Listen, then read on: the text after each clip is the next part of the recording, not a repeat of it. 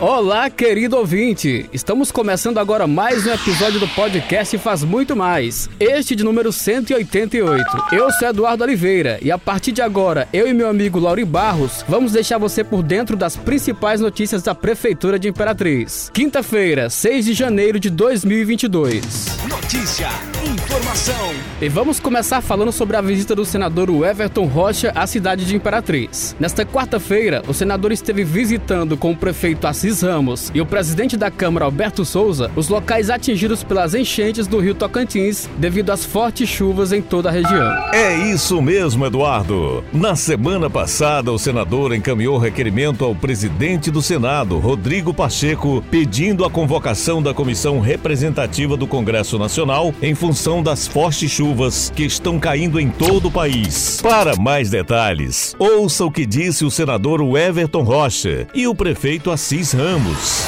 Quero me solidarizar a todas as famílias, com todas as famílias imperatrizenses que estão passando por esse momento difícil.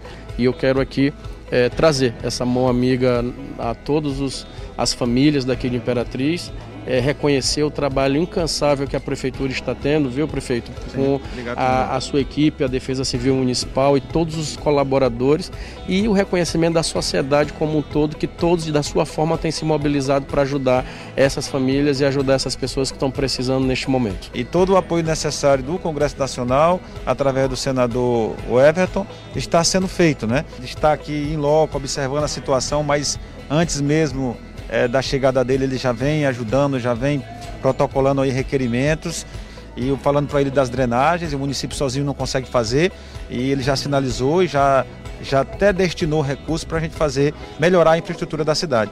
O pedido é esse: mais infraestrutura junto ao governo federal, junto à Codevasf, ao governo do estado, para a gente unir força e resolver o problema aqui de Imperatriz.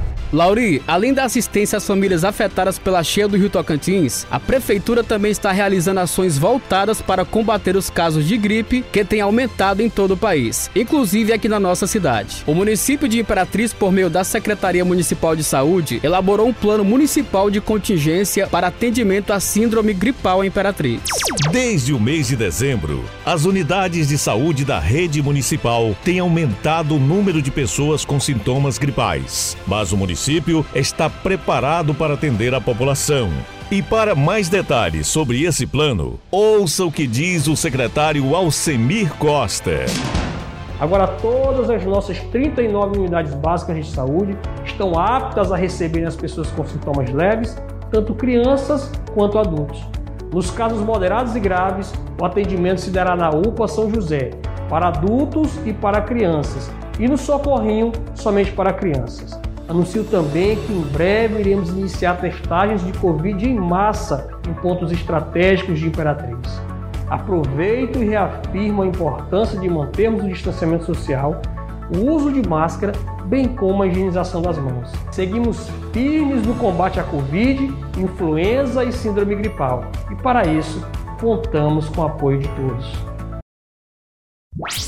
E olha pessoal, os novos gestores interinos da Guarda Municipal de Imperatriz e da Secretaria Municipal de Administração e Modernização assumiram os setores nessa quinta-feira, dia 6. De forma temporária, Walterli Barros Costa assume o comando da GMI e Bruna Neves de Souza a função de secretária da SEAMO. A mudança ocorre enquanto aguarda-se a renovação da seção de Josenildo José Ferreira e de Alaí Batista Firmiano, por parte do governo do estado. Ambos são os servidores públicos da Polícia Civil Civil do Maranhão e a solicitação da renovação aguarda agora a decisão do governador.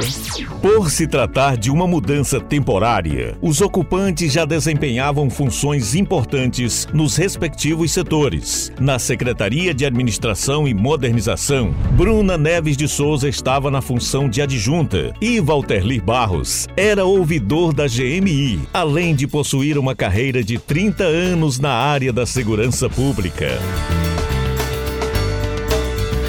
E aqui encerramos o podcast Faz Muito Mais. Agradecemos a sua atenção e lembrando que esse e outros episódios você pode acessar no portal imperatriz.ma.gov.br barra podcast, redes sociais e principais plataformas de streaming.